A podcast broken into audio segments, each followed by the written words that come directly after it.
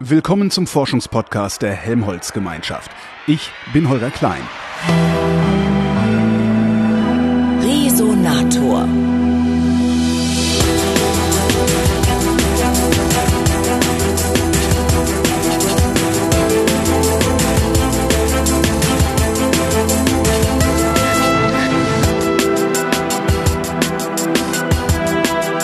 In Hamburg wunderschön gelegen im Chile-Haus. Da ist das GERIX, das Climate Service Center Germany, eine Außenstelle gleichsam des Helmholtz-Zentrums Gestacht für Material- und Küstenforschung und dessen Leiterin ist Daniela Jakob. Hallo Frau Jakob. Hallo. Helmholtz-Zentrum für Material- und Küstenforschung. Küsten verstehe ich, wenn es ums Klima geht, aber Material, machen, haben Sie auch was mit Materialforschung zu tun? Äh, nicht wirklich. Das sind schon zwei verschiedene große Bereiche die ähm, traditionell entstanden sind im Helmholtz-Zentrum Gestacht. Da gab es immer schon äh, die Küstenforschung. Ähm, hat, es gab früher mal ein Institut für Physik und GKSS. GKSS, genau. Und es gab aber auch immer schon den Bereich der materiallastigen Analysen. Und das sind in Helmholtz ist es üblich, dass es äh, Forschungszentren gibt, die mehrere Themen haben. Die heißen sozusagen nicht monothematische Zentren, wie zum Beispiel das Alfred Wegener Zentrum, mhm. das nur ein Thema hat. Aber das HZG ist, äh, hat eben diese zwei großen Bereiche. Wenn wir jetzt so ein bisschen gucken, was passiert ist in den letzten Jahren und wir uns angucken, dass wir ähm, angeleitet vom Paris Agreement den Klimawandel begrenzen wollen, dann kommen wir natürlich auch dahin, dass wir auf bestimmte Materialien setzen können, also Leichtmetalle zum Beispiel, um Energie zu sparen oder Batterieforschung dort zum Beispiel äh, betrieben. Also es gibt äh, jetzt eigentlich zur Klimaforschung Anknüpfungspunkte. Es gibt auch ein bisschen Anknüpfungspunkte zur Küstenforschung, äh, ja, wenn es so steigende um, Meeresspiegel. Ja, das auf jeden Fall auch. Nein, ich meine jetzt von der Materialforschung zur Küstenforschung. Da gibt es natürlich auch die Frage, ob man gemeinsame äh, große Mess, äh, Messinstrumente designen kann, ob man diese neue Online-Sensorik, die man hat, die man äh, nutzen kann, sowohl für Messgeräte als auch im Materialbereich, ob man sowas nutzen kann. Aber das ist sehr, sehr weit hergeholt. Bevor ich Sie frage, was Sie da eigentlich konkret machen am, am, am Gerix, sagt man eigentlich Gerix oder Jerix? Ich sag Gerix. Okay. Ähm, ich habe gelesen, ich weiß gar nicht mehr wo, ähm, dass Gerix sei Bestandteil der deutschen Anpassungsstrategie an den Klimawandel. Das klingt, als hätte die Bundesregierung, äh, als würde die Bundesregierung davon ausgehen, dass es sowieso schief geht und hätte sie jetzt in die Spur geschickt, das Schlimmste zu verhindern, zumindest was die Auswirkungen angeht. Ist das so? Also es ist schon richtig, äh, dass wir Teil dieser deutschen Anpassungsstrategie sind. Und äh, wir sind in 2009 damals als Klima Service Center, damals hieß es CSC in der Abkürzung, ähm, von der Bundesregierung, vom Forschungsministerium finanziert gegründet worden, um Entscheidungsträgern in der Gesellschaft zu helfen mit Informationen aus der Klimaforschung, wie sie sich an den Klimawandel anpassen können. Mhm. Damals gab es viel mehr die Diskussion des Klimaschutzes schon, viele Jahre vorher. Es gab schon die Diskussion über die Energieeinsparung und äh, Reduktion der Emissionen. Aber da gab es schon etliche Institutionen. Mhm. Und so ab Anfang 2000 wurde aus der Wissenschaft eigentlich immer mehr herausgearbeitet, dass wir in einem uns, in einem Klima leben, das sich schon verändert. Und damit kam zusätzlich zu der, der Frage in der Klimaforschung, wie können wir weitere Erwärmung reduzieren, also dem reinen Klimaschutz, mhm. die Frage, wie gehen wir eigentlich damit um, was wir schon verändert haben? Also wie passen wir uns an das sich ver schon veränderte Wetter- und Klimageschehen eigentlich an? Stimmt, wenn wir jetzt schlagartig aufhören würden, die Atmosphäre aufzuheizen, würde sie sich ja trotzdem weiter aufheizen, weil das ja ein die CO2-Einträge aus der Vergangenheit, die spüren wir ja jetzt noch gar nicht wahrscheinlich. Genau, das ist der eine Punkt, dass natürlich insbesondere die Ozeane träge Systeme hm, sind. Also das, ähm, das Erdsystem besteht ja aus diesen verschiedenen Komponenten der, der festen, also der Erde, der festen Erde mit der Oberfläche, auf der wir leben, den äh, wasserbedeckten Teilen, also den Ozeanen und der Atmosphäre. Die Atmosphäre ist relativ schnelllebig, also da werden Schadgase hinein entlassen und äh, Aerosole und äh, manche werden wieder ausgewaschen, andere bleiben länger. Aber der Ozean äh, hat ein sehr langes Gedächtnis. Was, und, was heißt bei, bei so Menschen wie Ihnen schnelllebig, wenn Sie sagen, die Atmosphäre sehr schnell, reden wir über Monate, Jahre, Jahrzehnte? Alles. Also es gibt, es ist alles, äh, es ist schon so, dass es Partikel gibt, die äh, ganz schnell wieder ausgewaschen werden in Tagen sozusagen. Mhm. Es gibt aber auch Spurenstoffe, Gase, die über Jahrzehnte bleiben. Aber trotz alledem ist es nicht, hat es nicht so ein langes Gedächtnis wie der Ozean. Also wenn der Ozean sich erstmal aufwärmt ein bisschen, dann dauert es lange, bis er sich wieder abkühlen würde. Und selbst wenn wir jetzt die Emissionen stoppen würden sofort, äh, dann haben wir ja eine bestimmte Menge in der Atmosphäre. Ja. Und auf dem Level würden wir natürlich jetzt immer noch eine weitere Erwärmung äh, injizieren mhm. bekommen, die so äh, nicht ganz 1,5 Grad zum Ende des Jahrhunderts äh, mehr im Vergleich zu äh, um die 1870 ungefähr herum bringt, aber ähm, aber, aber ansteigen fast. würde es nicht mehr. Also wenn wir jetzt sagen würden, wir wir stoppen, also wir bremsen jetzt voll ab, würde es nicht weiter ansteigen, sondern wir würden da bleiben, wo wir jetzt sind? Hab ich nee, es wird noch ein bisschen ansteigen. Es, wird noch ein bisschen. es würde noch so 0,3, 0,4 Grad. Okay, das heißt, bei 1,2 sind wir sowieso schon. Bei 1,2 sind wir jetzt und okay. was, äh, was die Wissenschaft im Moment dazu sagt, äh, ist, dass diese Erwärmung dann noch um, naja, 0,3, 0,4 Grad bis zum Ende des Jahrhunderts weitergehen würde. Und, äh, und was danach kommt, das würde vielleicht noch ein bisschen weiter anstrengen, aber das weiß man alles nicht so genau. Das kann man ja auch alles nur mit Klimamodellen berechnen und mhm. äh, da sind auch große Unsicherheitsfaktoren da drin. Sie sind eine der koordinierenden Leitautorinnen des IPCC-Sonderberichts äh, 1,5 Grad Celsius globale Erwärmung äh, 2018 ist der geschrieben worden. Das ist ein Jahr her. Jetzt haben sich ein paar Sachen getan. Klimapaket der Bundesregierung zum Beispiel. Damals war das Ergebnis dieses Reports, äh, die 1,5 Grad sind sowohl erreichbar als auch leistbar. Also wir können das schaffen und wir haben auch die Möglichkeiten dazu. Würden Sie das heute immer noch sagen? Ich sage es auf jeden Fall immer noch. Ich bin äh, Trotz dieses äh, Klimapakets? Trotz, ja. Okay. Nein, nein, nein, nein, nein. Also so, so, so ähm, also da müssen wir jetzt nochmal etwas anders ansetzen. Okay. Also der, der 1,5 Grad Bericht sagt, zeigt auf, welche Optionen im Prinzip es gibt, ähm, um die Erwärmung auf 1,5 Grad oder 2 Grad äh, über dem vorindustriellen äh, Level zu halten. Ähm, und er sagt, dass es funktionieren kann, wenn man weltweit zusammenarbeitet und wenn man massive, schnelle Veränderungen einleitet. Das heißt, er sagt, wenn wir, wir müssen die, äh, die Emissionen, die wir in die Atmosphäre entlassen, drastisch senken. Und äh, er zeigt auf, dass es gehen kann. Es gibt also keine, ich sag mal, technischen, finanziellen, kulturellen oder physikalischen Gründe und Möglichkeiten. Genau, schönes Wort. Aber er sagt auch, äh, es ist eine massive Kraftanstrengung, die den politischen Willen braucht. Und der politische Wille ist ja das, was bei den UN-Nationen, bei den Verhandlungen zu den Klimapaketen, sagen wir Katowice, mal, Paris, Katowice, so, genau, auf den, ja. auf den großen Konferenzen, der dort gezeigt wird. Und im Moment sind wir nicht auf dem Weg, diese 1,5 oder 2 Grad einzuhalten. Im nicht Moment mal zwei. nicht mal zwei. Wir sind deutlich darüber. Im Moment ist es so, dass die Angaben, die die Nationen sagen, wie viel Emissionen sie einsparen können bis zu 2030, 2035 und so weiter, dass die uns auf dreieinhalb, vier oder mehr Grad bewegen. Das ist natürlich im krassen Widerspruch zu dem, was der Bericht sagt und will, aufzeigen will, denn eigentlich ging es nicht darum, dass der Bericht sagt, wie schaffen wir das, sondern es ging darum, dass wir, dass dieser äh, Weltklimarat aufgefordert wurde, damals in 2015 ähm, im Rahmen dieses Paris äh, Agreements herauszufinden, ob ein halbes Grad äh, mehr oder weniger, nämlich 1,5 oder 2, eigentlich irgendeinen Unterschied macht. Und ah. Das war der Auslöser und da sollte man äh, dann damals herausfinden, wir sollten zusammentragen, was wissen wir dazu, wie sehe eine Welt unter 1,5 Grad Erwärmung zum, in 2100 aus oder 2 Grad. Mhm. Gibt es überhaupt einen Unterschied? Ist, und?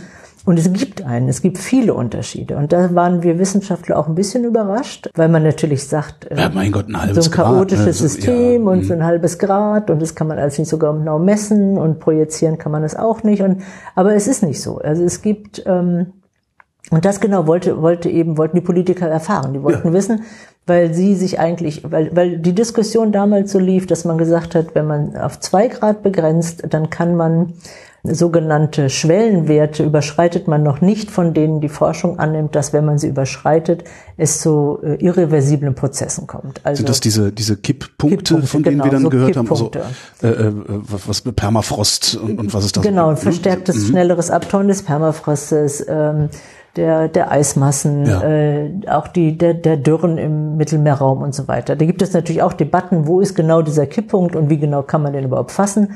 Aber man sagt so, wenn man zwei, zweieinhalb Grad Erwärmung erreicht hat, mehr erreicht hat, dann ist die Wahrscheinlichkeit, dass solche, solche Prozesse ausgelöst werden, weil man so Schwellen überschreitet, äh, sehr, sehr hoch. Und deswegen hatte man damals auch gesagt, wir wollten, äh, man will sich auf zwei Grad einigen. Bei zwei Grad steigt aber der Meeresspiegel schon relativ stark an.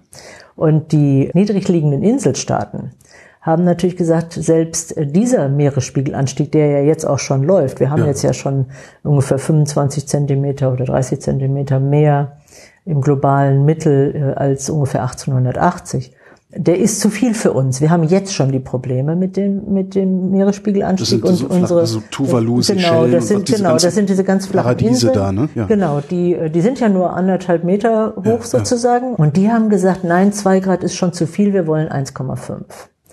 Und da gab es dann eben diese politische Debatte und dann hieß es, wir müssen mal die Wissenschaft fragen, macht es eigentlich einen Unterschied? Das war ja ein schlauer Schluss eigentlich. Und dann kommen sie um die Ecke und präsentieren einen Bericht, den die gar nicht sehen wollten, oder? Naja, äh, also erstmal ähm, hatten wir dann diese 18 Monate Zeit und äh, haben also geguckt, wie viel Literatur gibt es überhaupt dazu, weil der Bericht ist ja nicht ähm, auf neuer Wissenschaft gewachsen, die wir dann da gemacht haben Ja. ab der Zeit, sondern der Weltklimarat bringt ja nur, macht ja nur eine Synthese der veröffentlichten Arbeiten. Metastudie, wenn man so will. Ne? Ja, genau. Also eine, eine gute Zusammenfassung, eine Synthese, äh, eine, eine Lückenanalyse, was weiß man nicht, was weiß man, äh, Optionen aufzeigt.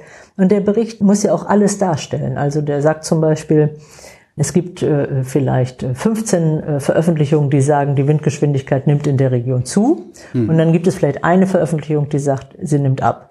Dann steht das in dem Bericht. Dann steht da drin, 15 Studien sagen, sie nimmt zu, aber es gibt auch eine, die nimmt ab. Also man ver, verzichtet dann nicht einfach auf diese eine, weil die Mehrheit das andere Ja, sagt, ja. sondern der ist wirklich so sauber und neutral und transparent, dass man klar sagt, wo ist die Linie des Wissens? Ähm, Und natürlich, je mehr sagen, es geht in die eine Richtung, desto stärker ist dann die, die, die, die Belastbarkeit, das Vertrauen in die Aussage, die wissenschaftliche Evidenz. Es sei Aber- denn, man verfolgt seine eigene Agenda und ne, Naja, also- das, das macht der, das machen die Wissenschaftler ja nicht in diesem Bericht. Was, Stimmt, das machen dann hinterher die, genau, die Politiker, der- die Medien, ähm, die Genau, Öffentlichkeit. die Öffentlichkeit, die Medien, Klimaskeptiker, wer auch immer, die dann ihre eigenen Interpretationen auf dieser neutralen Basis aufsetzen. Also es ist ja auch gut aufzuzeigen, dass es ähm, wissenschaftliche Studien gibt, wo Ergebnisse mit Unsicherheiten behaftet sind, wie die Bandbreite der Unsicherheiten ist. Also ich finde das schon korrekt zu sagen, es gibt 10, 15 Studien, die sagen dies, aber es gibt auch eine, die sagt das. Natürlich nur, solange diese Studien alle wissenschaftlich solide sind. Und das sind sie natürlich. Ähm, Und dann kann man gucken, warum ist es so? Was sind da die anderen Annahmen? Warum kommen die zu einem anderen Ergebnis?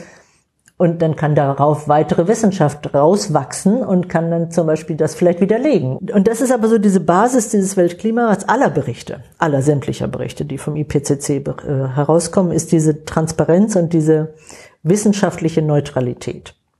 Und dieser Bericht hat dann eben gezeigt, dass dieses halbe Grad Unterschied sehr viel ausmacht. Also erstmal wurde gezeigt, was mich selber überrascht hat, dass ähm, wenn wir nur die Beobachtungsreihen angucken, der zum Beispiel der der Temperatur aus dem Zeitraum ungefähr 1960 bis 2010. In diesem Zeitraum hat die globale Erwärmung äh, eine Größenordnung von etwa einem halben Grad erreicht. Das heißt, in diesen Dekaden ähm, wurde so ungefähr von 0,7 bis 1,2 oder von, von 0,5 bis, bis 1, ähm, je nachdem, welche Zeitreihen Sie genau angucken, wie Sie es auswerten, Es war also eine, Wärm eine Erwärmung wo, ähm, wo, von der Größenordnung von etwa einem halben Grad. Und das interessiert uns ja. Was passiert mit einem halben Grad mehr? Ja. Und dann kann man zeigen, dass in genau dem gleichen Zeitraum, in diesem Zeitraum, sich in manchen Regionen der Erde manche extremen Wetterereignisse verstärkt haben. Und zwar im Wesentlichen Hitzeperioden, Starkniederschläge und Dürren. Und zwar nicht überall in der Welt, aber in manchen Regionen der Erde. Und äh, sie haben sich entweder intensiviert oder sie sind, haben, dauern länger oder sie kommen häufiger oder alles. Konnten Sie den nachweisen, dass das beides miteinander zusammenhängt? Also ist ja ne Korrelation ist nicht Kausalität. Ja, das ist nicht das, genau, Nächste. das ist nicht so das ganz einfach ja. ähm, äh, zu sagen. Äh, weil ein, weil halbes, ein halbes Grad mehr gekommen ja. ist, ist das und das passiert. Ähm, das ist nicht so einfach zuzuordnen. Dazu gibt es unterschiedliche äh, Forschungen, bin ich keine Expertin, das ist die sogenannte Attribution-Forschung, wo man einzelne Ereignisse jetzt anguckt und das sagt. Das ist auch ziemlich neu, ne? Ganz neu. Eine Forscherin, die, die, die sagt, wie wahrscheinlich. Friederike Otto, genau. Friederike Otto, so mhm, hieß genau. sie. Die sagt, wie wahrscheinlich ist es, dass dieses Starkregenereignis mit dem Klimawandel zu tun hat, beziehungsweise wie genau. stark wäre es ausgefallen, hätten wir den Klimawandel nicht. Genau, oder wie viel häufiger kommt es jetzt ja, ja. Äh, unter Klimawandel? Und das ist die sogenannte Attribution-Forschung, ist jetzt vielleicht knapp zehn Jahre alt ähm, ist natürlich extrem wichtig, weil ähm, im Rahmen der, ähm, der Ausgleichszahlung im Emissionshandel, wo ja quasi aus den Industrieländern dann Geld in die in Richtung äh, Entwicklungsländer fließt, Stimmt, äh, ist immer die Frage, ist irgendwie die Frage, ist jetzt dieser, diese Zerstörung zum Beispiel, die durch diesen Hurricane stattgefunden hat, hat die jetzt was mit dem Klimawandel zu tun? Ähm, äh, das ist also auch so eine finanzielle und versicherungstechnische interessante Frage. Ja. Und, äh, und kann man jetzt wirklich sagen, es besteht äh, ein, ein wirklicher Zusammenhang mit diesem einen Ereignis und dem Klimawandel und kann man dann daraus ableiten, dass die, die den Klimawandel mit verursacht haben, jetzt dafür bezahlen sollen. Das ist ja. so ein bisschen, was dahinter steckt. Ja. Also, aber da müssen ja auch nochmal Ökonomen fragen, wie das genau funktioniert. Aber das ist so ein bisschen das Rational dahinter. Und, ähm, und man möchte natürlich gerne auch für die Medien, auch für die Presse, Pressearbeit, auch für die Bevölkerung äh, wissen, wie der Sommer 2018 zum Beispiel und ne, wie so eine Dürre kommt in Zukunft häufiger. Na, nur, ähm, wie können wir uns darauf anpassen? Und nur da so wird's ja auch konkret. Also Klimawandel genau. ist ja ein so abstraktes Thema.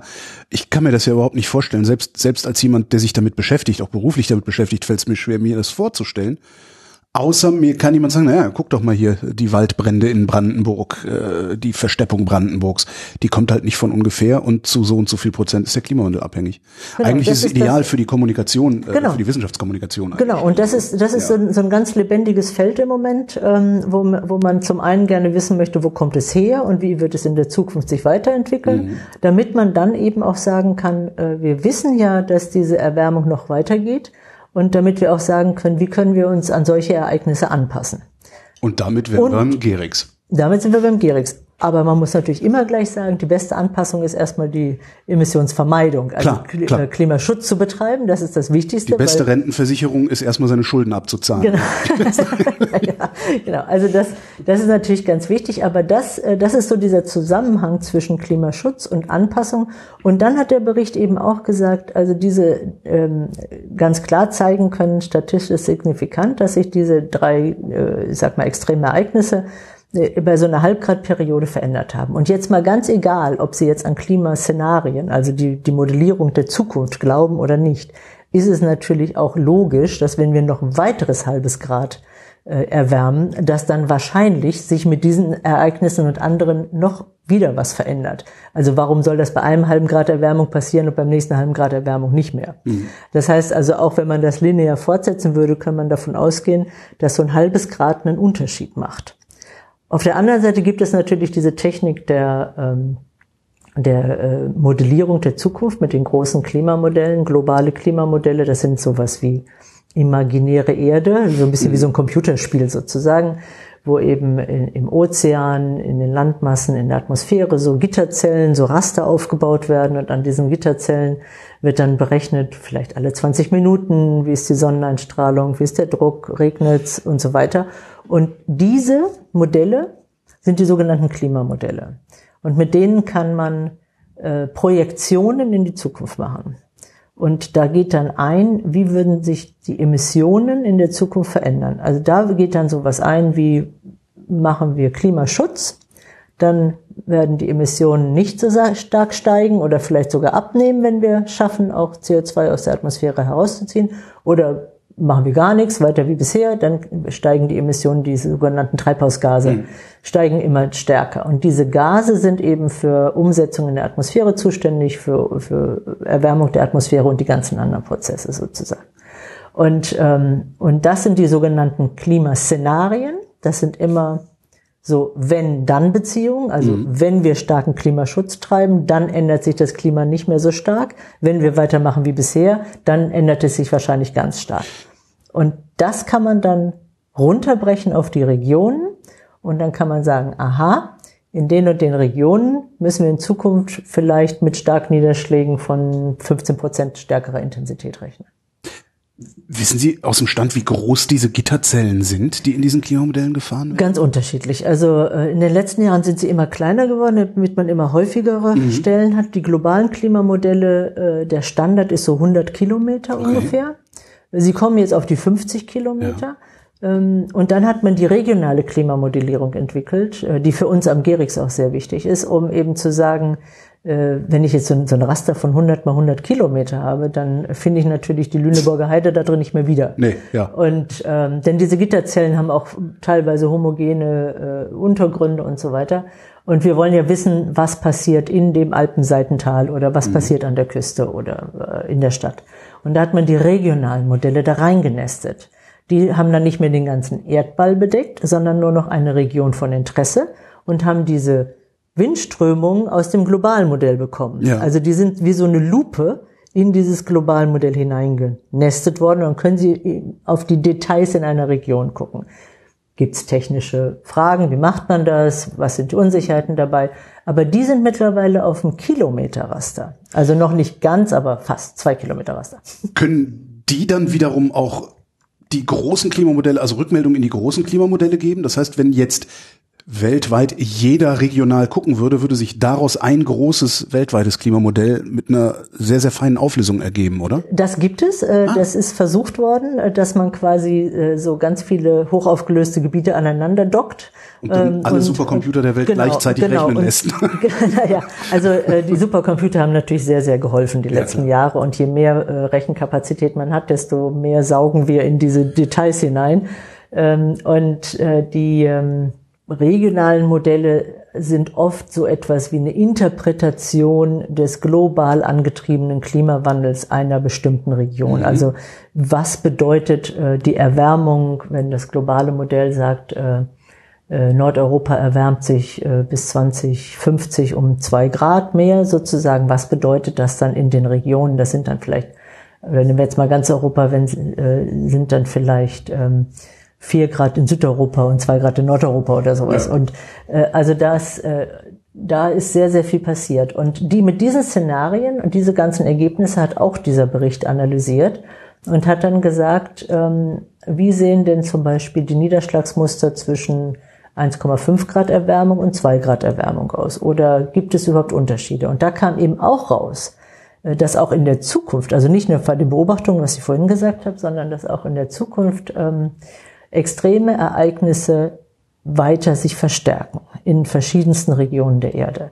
Ähm, dann sie, kommt da auch raus, dass wir mit, ähm, äh, mit einem, äh, wenn wir zum Beispiel mit äh, auf 1,5 Grad begrenzen, anstatt auf 2 Grad, wir etwa 10 Zentimeter weniger mittleren Meeresspiegelanstieg haben. Das klingt jetzt nicht so viel, aber wenn Sie sich überlegen, wie diese flachen Inselstaaten, wie weit denn so eine 10 Zentimeter Wasserfläche dann doch schon über Land kommen kann und wenn Sie sich außerdem überlegen, dass natürlich damit Salzwasser immer weiter Richtung Süßwassergrenze auch im Untergrund läuft, dann gehen uns natürlich äh, Flächen an den Küsten verloren. Die können zur Nahrungsmittelproduktion sein oder Küstenschutz oder, oder bebaut. Es sind der Bericht sagte damals circa 10 Millionen weniger Menschen direkt an den Küsten von Meeresspiegelanstieg betroffen, äh, wenn wir nur diese 10 Zentimeter etwa weniger hätten. Gab es da nicht gerade wieder eine Studie, die gesagt hat, ihr habt euch verrechnet, es ist um den Faktor 10 mehr Menschen davon betroffen oder so ähnlich? Ja, also das, äh, es gab dann ja danach jetzt im Sommer diesen, äh, diese zwei neuen äh, äh Spezialberichte vom Weltklimarat, einmal zu den, äh, zu den Landflächen und den Böden und ja. der Biodiversität und zum anderen zu den Ozeanen und der Kryosphäre und also den Eismassen sozusagen. Und ähm, und äh, da stehen noch genauere Zahlen drin. Die haben aber viel mehr angeguckt, nicht nur die Unterschiede zwischen einem halben und zwei Grad. Wir okay. mussten uns genau auf das begrenzen. Alles klar. Mhm. Und äh, durften jetzt nicht dieses alles Wissen, was man dazu hat, sammeln. Also was passiert mit dem Ozean im Klimawandel, das war nicht unser Thema, mhm. sondern wir mussten wirklich sagen, wo ist der Unterschied? Wie sieht eine Welt unter 1,5 Grad aus und unter 2 Grad Erwärmung? Immer im Vergleich zum vorindustriellen Level. Und, ähm, und da sind eben sehr, sehr viele Dinge rausgekommen und und das hat eigentlich auch seit Oktober 18 dazu geführt, ähm, dass viele Menschen gemerkt haben, es ist wichtig, dass wir auf diese zwei Grad begrenzen und es ist auch wichtig, dass wir möglichst sogar auf 1,5 Grad begrenzen. Und dann hat eben der Bericht, dieses zweite, wovon wir angefangen haben, diesen zweiten Anteil auch und gesagt hat, ja, wie schafft man denn so eine Begrenzung? Ja.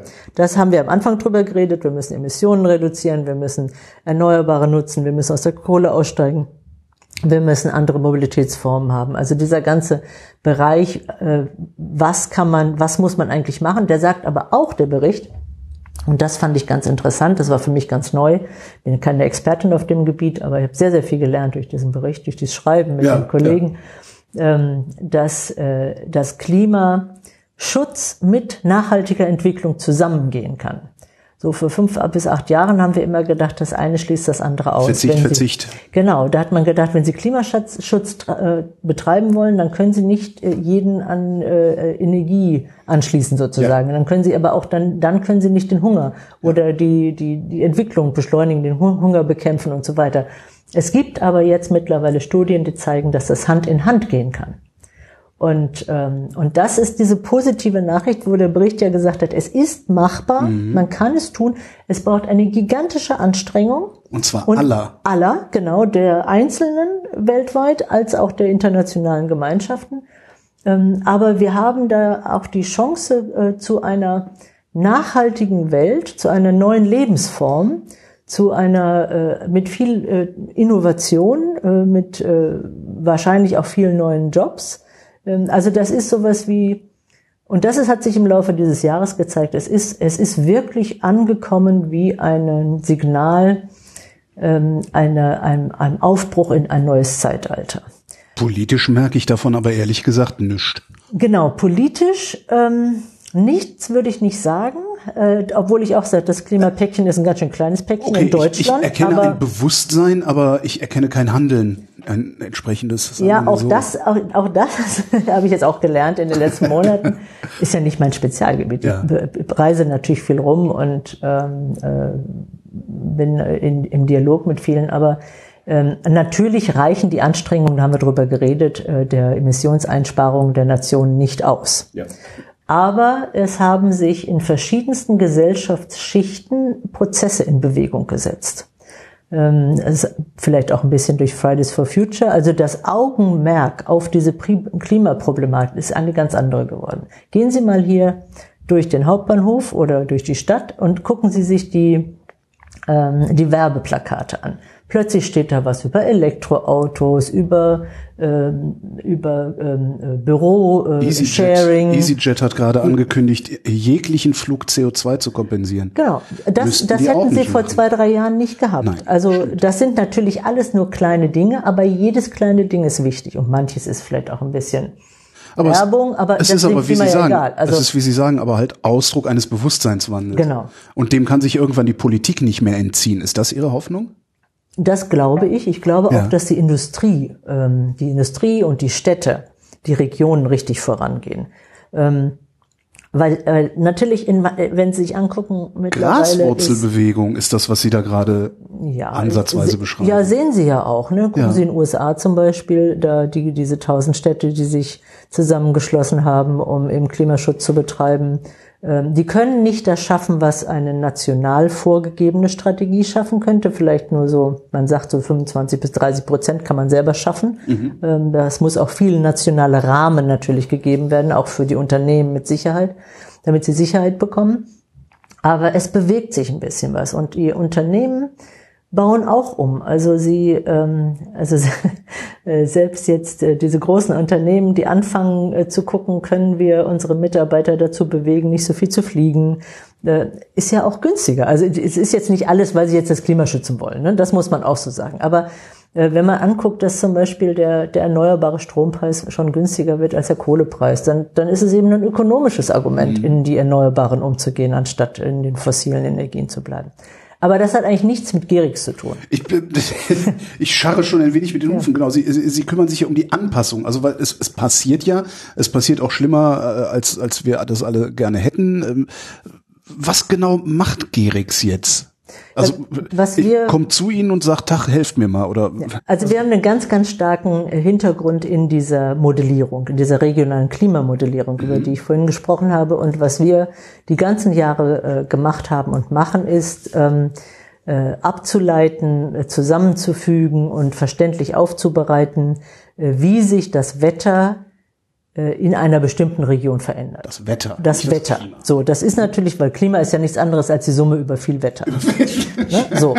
Und, so schön ähm, habe ich es auch noch nie gehört. Ja, aber, aber, so ist es eigentlich. Und ähm, und die äh, und was wir machen ist, wir wir reden zum Beispiel äh, mit Vertretern bestimmter Sektoren, ähm, sei es der Transportsektor oder der Energiesektor und, und reden und mit denen arbeiten wir heraus, wo sind sie eigentlich überhaupt vom Wetter betroffen? Vom Wetter erstmal. Auf so. Deutsch, der äh, Chef des Verband der chemischen Industrie kommt bei Ihnen vorbei und sagt, hier hör mal, ähm, kriege ich denn eigentlich mein Chemiewerk am Fluss in 50 Jahren noch ordentlich gekühlt? Genau, das ist das wäre so eine typische Frage. Okay.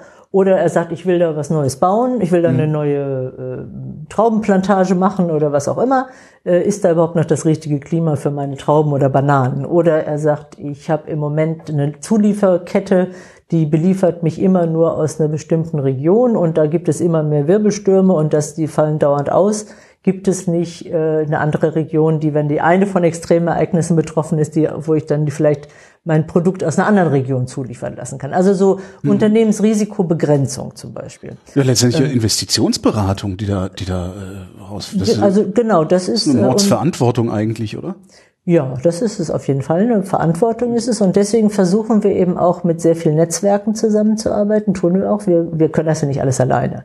Wir arbeiten also mit der Klimaforschung, mit den, den Wissenschaftsnetzwerken sehr eng zusammen. Und manchmal nehmen wir nur deren Informationen, das Neueste, was die neuesten Daten, werten die aus und machen dann vielleicht einen Vortrag oder eine Karte, eine Regenänderungskarte für ja. den Chef da von der Firma zum ja. Beispiel.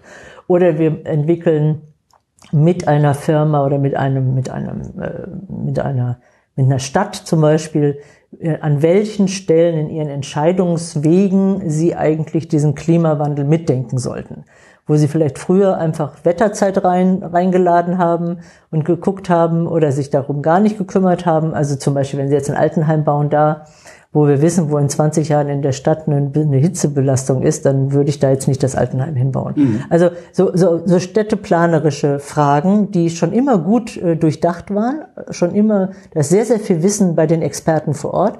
Und wir bringen da eigentlich nur noch dieses kleine Stück, wie ändert sich denn das Wetter und Klima an der Stelle oder für die Frage?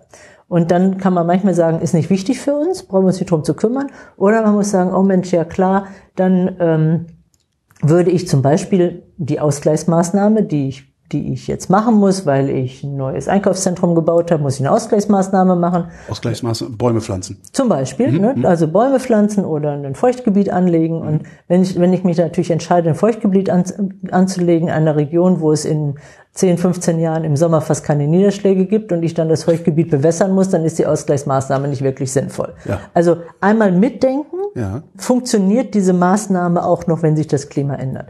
Oder funktioniert meine Transportkette, meine Zulieferkette, meine Wertschöpfungskette? Äh, gibt es noch die Baumwolle in der Region äh, in Zukunft, äh, wo ich sie bisher herbekomme?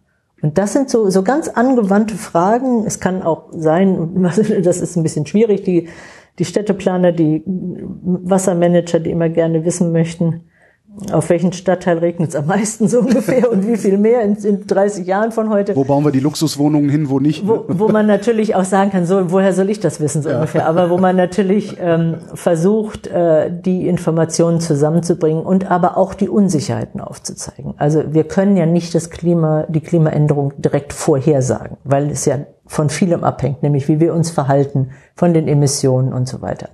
Und deswegen muss man immer sagen, so eine Bandbreite. Mhm. Es kann zwischen 10 und 20 Prozent mehr Niederschlag geben. Dann sagt er vielleicht, ja, 10 ist kein Problem, 20 ist ein bisschen viel, dann baue ich meine Mauer schon mal ein Stück höher. Oder sagt, ich warte mal noch fünf Jahre, guck mir das dann wieder an und, und habe das aber so ein bisschen auf dem Schirm, dass ich einfach mein Tagesgeschäft auch immer einmal überdenke mhm. auf den, die Veränderungen durch das sich verändernde Wetter durch den Klimawandel.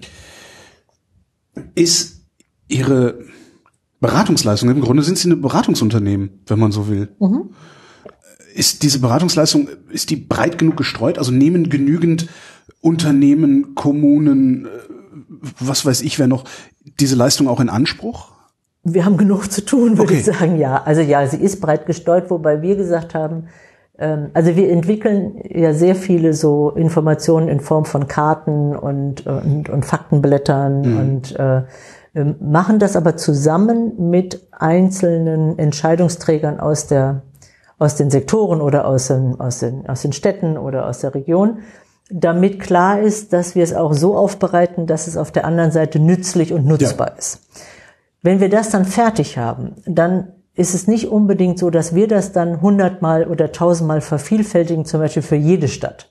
Und dann sondern wir geben die das Vertreter dann, rumreisen. Genau, sondern wir, wir, wir versuchen, das funktioniert nicht wirklich gut, aber wir suchen quasi Beratungsbüros, Consultants, die dann diese Vervielfältigung, diesen operationellen Teil dann übernehmen. Wir machen mehr diese Forschungs- und Methodenentwicklung an dieser Schnittstelle, damit wir sicherstellen, das hat jetzt auch, das funktioniert auch, das kann der Landwirt wirklich nutzen oder das kann der, ähm, der, die, der das Energieversorgungsunternehmen wirklich nutzen.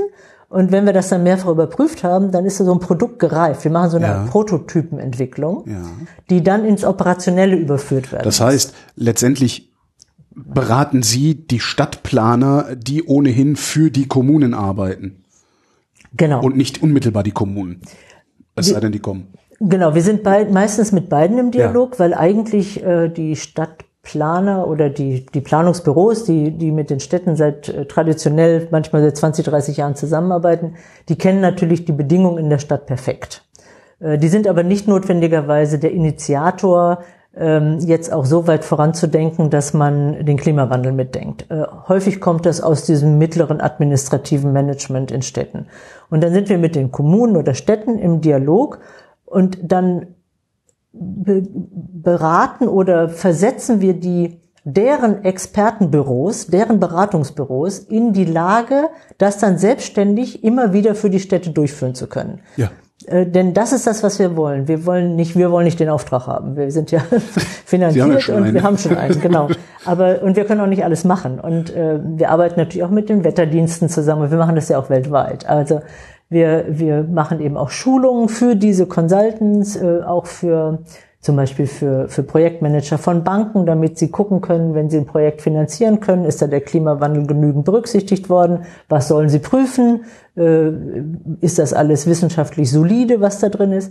Und, ähm, und so sind wir dann oft mit zum Beispiel den Banken oder den Kommunen, den Stadtplanern im Kontakt Idealerweise verliert sich der dann aber, also für uns idealerweise. Ja, weil die es begriffen weil die's, haben. Genau, die haben, die sind, die haben verstanden, worum es geht. Viele haben das verstanden mittlerweile.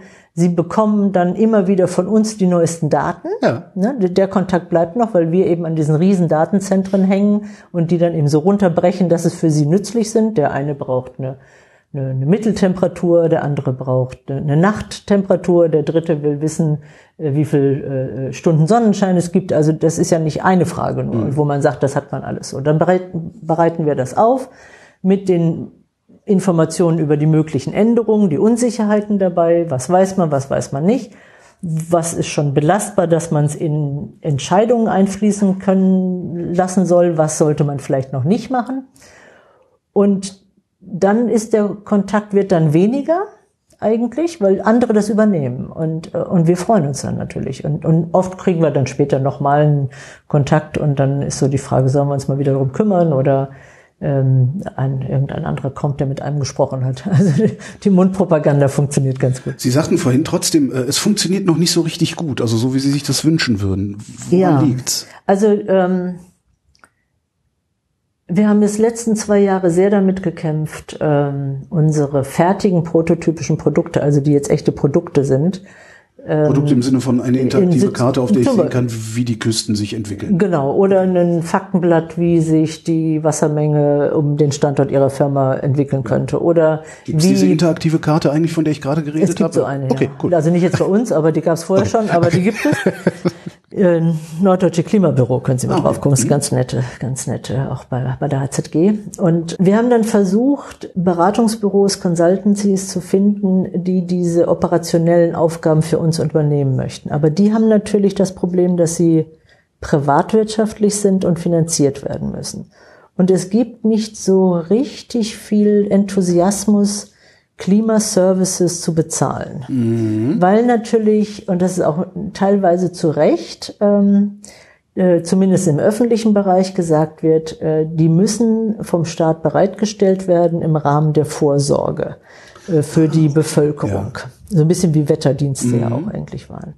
Und ein großer Teil wird von den Wetterdiensten übernommen. Also vieles von dieser Datenbereitstellung wird von den Wetterdiensten übernommen. Es ist aber so, dass das wirkliche Nutzen dieser neuen Informationen auch sehr stark von Dialogen abhängt. Das heißt, Sie müssen mit den Menschen reden. Die interaktive Karte, da spielen Sie dreimal mit rum und stellen fest, Ihr Wochenendhaus wird überflutet oder nicht. Und dann war's das. Wenn Sie aber wirklich das in Ihr Tagesgeschäft einbauen sollen, dann müssen Sie im Dialog rausarbeiten, was muss ich machen, wann muss ich das machen, wen muss ich in meinem, meiner Firma, meiner Behörde damit befassen, muss ich den noch ein bisschen ausbilden, ähm, muss ich das alle sechs Monate prüfen. Also Brauche ich eine neue Abteilung, die mich ich viel Geld Abteilung. kostet? Und, und wer sagt mir denn, ob es neue Informationen in der Klimaforschung gibt? Also vieles geht über Vertrauen ja. Und Dialoge, weil wir natürlich auch manchmal würden wir die Karte in Rot machen und dann sagt der da drüben, nein, Rot geht gar nicht, weil wir bräuchten äh, oder wir machen das in Linien und er sagt, Linien verstehe ich nicht, machen Sie das mal in, in, in, Kreisen. in Kreisen oder was auch immer. Also wir gucken hier aus dem, diesem Forschungsbereich und ähm, äh, die, die gucken aus ihrer Anwendung. Die haben ja auch keine Zeit eigentlich. Ja, stimmt, die wollen, die brauchen ein fertiges, ja. Genau, und das heißt, sie möchten auf der einen Seite mitgestalten, damit sie es auch verstehen und nutzen können. Deswegen hab, bin ich bei der Sprache so, so detailliert und sage, es muss nützlich und nutzbar sein. Also es, es muss nicht einfach nur da sein. Und das ist eben oft bei, bei Webplattformen, da sind super tolle Informationen drauf. Aber, es fehlt die jemand, sehe der ich die dann, vermittelt. Die sehe ich dann, aber wie ich die dann für mich persönlich umsetze und nutzen kann, das ist dann wieder kompliziert. Und deswegen brauchen wir diesen Dialog auch. Ist das ein Personalproblem? Haben Sie zu wenig Leute vielleicht? Wie viele Leute haben Sie überhaupt? Wie viele Mitarbeiter sind Wir sind direkt? knapp 80 jetzt. Ach, das, geht, das, das, das klang jetzt aber eben eher nach 800. Was Sie so ja, genau. Also natürlich, man kann schnell 800 damit beschäftigen. Ja. Also es ist ein bisschen eine Frage der Finanzierung. Das ist die eine Klar. Seite, weil wir werden natürlich vom Bund finanziert Mhm. und wir sind ja auch an dieser Schnittstelle. Wir haben nicht den Auftrag, dieses operationell wirklich durchzuführen, sondern wir Bund- sollen das machen. Das könnte der Bund aber durchaus machen. Der könnte Genau. sagen, macht das mal, hier habt ihr noch 1000 Leute. Könnte er machen, genau. Und macht auch ein bisschen über die Wetterdienste. Die haben Teile äh, in der Datenbereitstellung, vielleicht nicht so viel in den Dialogen, aber ähm, auf der anderen Seite gibt es sehr viele Universitäten, äh, Institutionen, äh, kleine Ingenieurbüros, die auch alle diese Beratung machen. Ähm, es haben sich sehr, sehr viele mittlerweile auf dem Bereich etabliert. Sie sagten vorhin, als wir über äh, diesen IPCC-Bericht gesprochen haben, wir haben die Chance zu einer neuen Lebensform, also Lebensweise. Was muss dazu politisch unternommen werden? Also ich glaube, es ist ganz wichtig, dass wir, ähm, dass in der Politik alle Weichen gestellt werden, dafür ähm, Emissionen einzusparen, also Energie einzusparen. Das ist eines der wichtigsten Punkte. Dann von den äh, fossilen Energien wegzukommen zu den erneuerbaren Energien. Ähm, und damit verbunden quasi in unserer gesamten Lebensweise möglichst wenig CO2, also äh, Kohlenstoff sozusagen, oder es ist ja nicht Kohlenstoff, sondern ja, CO2, also zu so einer, man sagt ja Low Carbon Society, also zu so einer nachhaltigen, äh, ressourcenschonenden, klimaschonenden äh, Lebensweise zu kommen. So und die Politik muss die Rahmen setzen. Alles nichts Neues. Warum passiert das nicht? Sind wir Menschen zu doof, zu träge, zu zu also was, hab, was ist mit uns Menschen? Gesagt, die Menschen sind nicht die, die Menschen sind nicht das Problem, glaube ich. Also manche sind natürlich, äh, äh manche klar, sind also manche, also das, das habe ich jetzt nicht gesagt, das haben Sie gesagt. Nein, also ähm, ich, ich glaube nicht, dass nichts passiert. Ich glaube, ähm, dass die Politik etwas mutiger sein müsste, um die Rahmen zu gestalten. Also unser Klimapäckchen ist wirklich nur ein Anfang. Wir müssen schneller und stärker handeln, das ist ganz klar, das sagen ja auch alle Forscher und alle Ökonomen. Und ähm, aber es ist ein Anfang und ähm, und ich glaube eben, dass äh, dass äh, die insbesondere jetzt die Wirtschaft, ähm, die Industrie äh, Gelegenheit, Rahmen brauchen, um zum Beispiel auf Technologien umzusetzen, die erstmal ein bisschen teurer sind, die langfristig natürlich äh, wahrscheinlich besser sind und günstiger sind, also auch finanziell, aber die, ähm, die müssen entweder, wenn sie jetzt zum Beispiel neue Technologien nutzen wollen, seien sie sind ein Stahlwerk und sie wollen, wollen eben CO2 einsparen, massiv, dann ist es ja eine Veränderung ihrer, ihres Businessmodells, ihres, mhm. ihrer, ihrer Arbeit und das ist ja erstmal kostspielig und äh, und eigentlich sind sie darauf getrimmt, alles möglichst ähm, äh, kostengünstig und und äh, ähm, äh, gewinnträchtig auszulegen. Ja. Und das heißt, sie brauchen einen politischen Rahmen und oder sie brauchen Investoren, die sie schubsen mhm. und die das einfordern. Und das ist gerade so dieses dieses Spiel, wo es noch nicht genügend meiner Meinung nach Investoren gibt, die wirklich darauf pochen, dass die Finanzströme in äh, in ressourcenschonende, klimafreundliche, äh, nachhaltige Entwicklung ähm, und Wirtschaft gesetzt wird. Also man braucht ein Umlenken dieser Finanzströme. Ich glaube, die Finanzströme sind sehr, sehr mächtig.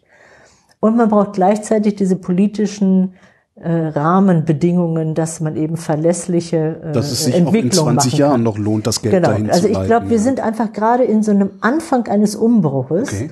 und ähm, und da geht es natürlich manchen nicht schnell genug und das ist nicht sichtbar genug, Fridays for Future, die absolut recht haben.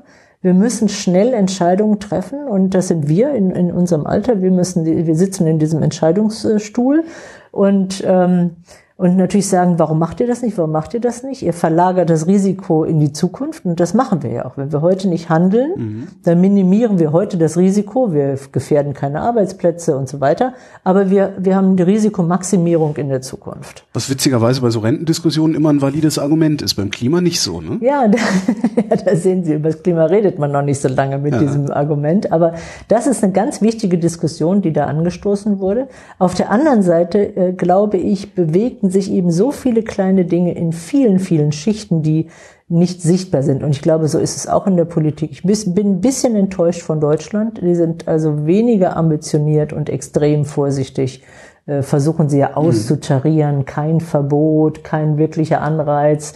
Also alles so mit so vielen kleinen, äh, kleinen Maßnahmen, äh, die dann idealerweise wachsen sollen. Ob sie das schnell genug tun, wird sich zeigen. Eig eigentlich könnten wir mehr und wir könnten auch mehr vertragen. Genau, und ich glaube, wir haben so viel, so viele schlaue Köpfe in Deutschland. Wir, wir wollen wieder vorne sein, wir wollen Innovationstreiber sein.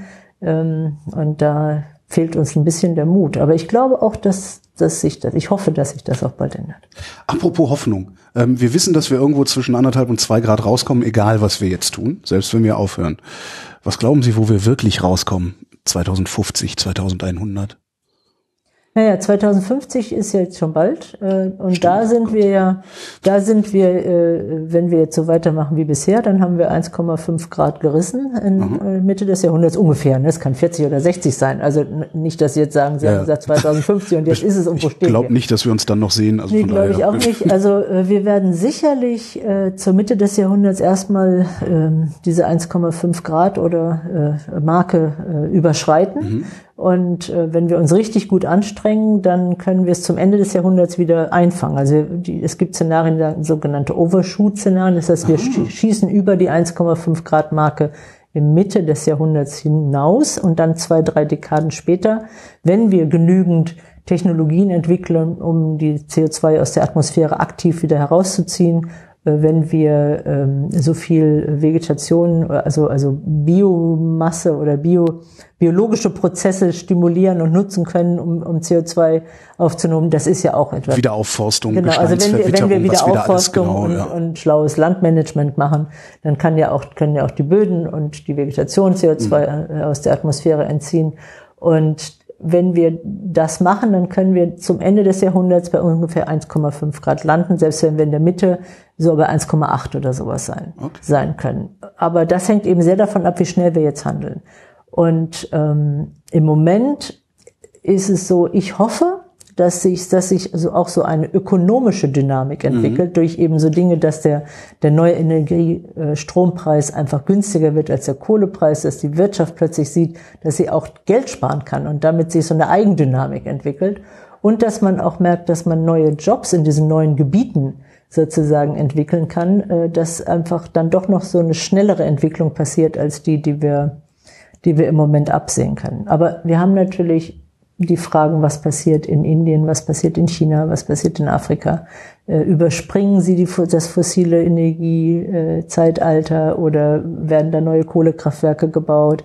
Die Diskussionen sind natürlich weltweit da. Und im Moment ähm, zu sagen, wir schaffen die zwei Grad, ist ähm, Sportlich. Äh, ist sportlich. Ich tue es immer wieder, weil ich glaube, wir haben keine andere Chance. Mhm. Ich, äh, ich bin, äh, das sage ich auch immer wieder, wir können uns nicht an alles anpassen. Wir sind wirklich Anpassungsexperten in Gerix. Wir wissen, was auf uns zukommt und was man leisten kann. Aber wir werden es nicht schaffen, an uns an, an eine Welt anzupassen, die vier, fünf Grad wärmer ist als heute. Und, ähm, und das ist, da gibt es dann so viele extreme Wetterereignisse. Es wird so teuer und so anders das äh, wollen Wer wird es nicht schaffen, sich anzupassen? Die Menschheit. Der Bangladeschi oder der Deutsche? Die Menschheit. Weil ich höre häufig so als Argument, na ja, wie sie hier Westeuropa, wir haben ja Geld genug, wir können Dämme hoch genug bauen. Für Nö, uns ist das ja alles kein Problem. Nein, also wir, das, äh, das hat dann solche äh, Vernetzungseffekte. Also da kann man nicht mehr sagen, da sind nur andere Teile der Erde betroffen und wir sitzen hier warm und trocken. Das ist nicht der Fall. Also ähm, wir haben ja den Sommer 18 gehabt, da haben wir einen Vorgeschmack für die Dürren gekriegt. Die sind nicht alle klimagemacht, die sind auch ein bisschen selbstgemacht, aber ähm, wir, wir sind natürlich im Vergleich zu anderen Regionen sind wir nicht so von extremen Wetterereignissen belastet wie äh, was weiß ich wie die Tropenraum. Mhm. Und ähm, aber Sie, gucken Sie sich an, im Mittelmeerraum wird über 40 Grad heiß. Gucken Sie sich Karlsruhe an, äh, 40 Grad warme Tage. Sie können nicht mehr richtig nachts äh, sich ausruhen, weil es in den Städten nicht mehr richtig runterkühlt. Dann können Sie am nächsten Tag nicht richtig arbeiten. Dann geht die die, das Arbeitspensum runter, dann geht die Wirtschaftskraft runter. Also das, das sind ja so viele Dinge, die, vom Wetter abhängen. Deswegen sage ich, müssen, man muss sich immer erstmal klar werden, wo bin ich mit meinem Job und mit meiner Firma von Wetter und seinen Veränderungen betroffen. Weil Klimawandel heißt Veränderung des Wetters. Und damit müssen wir leben. Und das äh, müssen wir möglichst verhindern. Deswegen ist es viel, viel schlauer, ähm, Energie einzusparen. Jetzt mal als aller, allererstes und unser Leben in so eine nachhaltige Lebensweise umzuwandeln. Daniela Jakob, vielen Dank.